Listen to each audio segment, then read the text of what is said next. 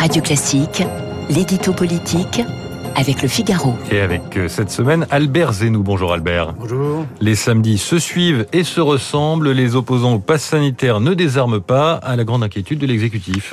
Et eh oui, euh, rien, rien, ne semble arrêter les opposants au pass sanitaire.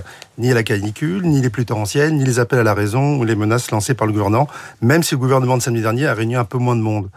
Pourtant, nous sommes en pleine vacances, période traditionnellement réservée aux farnientes et aux décrets instaurant de nouvelles taxes. Aux arguments scientifiques, les opposants au pass sanitaire opposent d'autres explications parfois farfelues. Il faut bien le reconnaître, personne ne parvient à convaincre ces irréductibles de la science vaccinale, ces astérix de la barrière sanitaire. Dans les faits, ces antipasses, pas forcément anti-vax d'ailleurs, euh, ont leur propre logique renforcée chaque jour par le maintien de la mobilisation. Le mouvement contestataire se nourrit de sa propre dynamique. Comme le dit le sociologue Gérald Bronner, tous les Français ne vivent plus tout à fait dans le même monde. Mais on ne fait pas de politique seulement avec le sentiment qu'on est le seul détenteur du vrai, du raisonnable, de la science, du progrès et de l'intelligence. Et dans la majorité, euh, chez les responsables, on s'inquiète, euh, on a peur que la révolte s'enquiste et que l'opposition durcisse.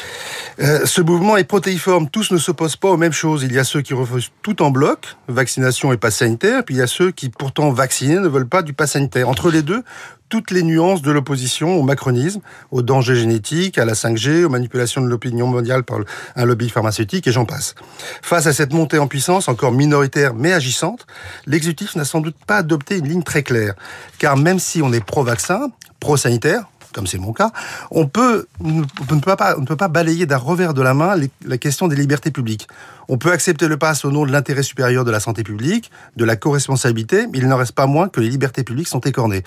Bien entendu, le Conseil constitutionnel a validé en très grande partie l'instauration du pass, mais il faut aussi répondre sur ce point aux antipasses. Et la rentrée qui s'annonce ne laisse pas Emmanuel Macron de marbre.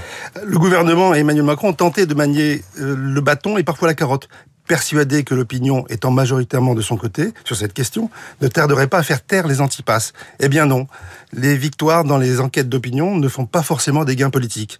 La peur est toujours de voir la coagulation des luttes et des revendications sociales qui trouveraient comme point commun un antimacronisme assumé.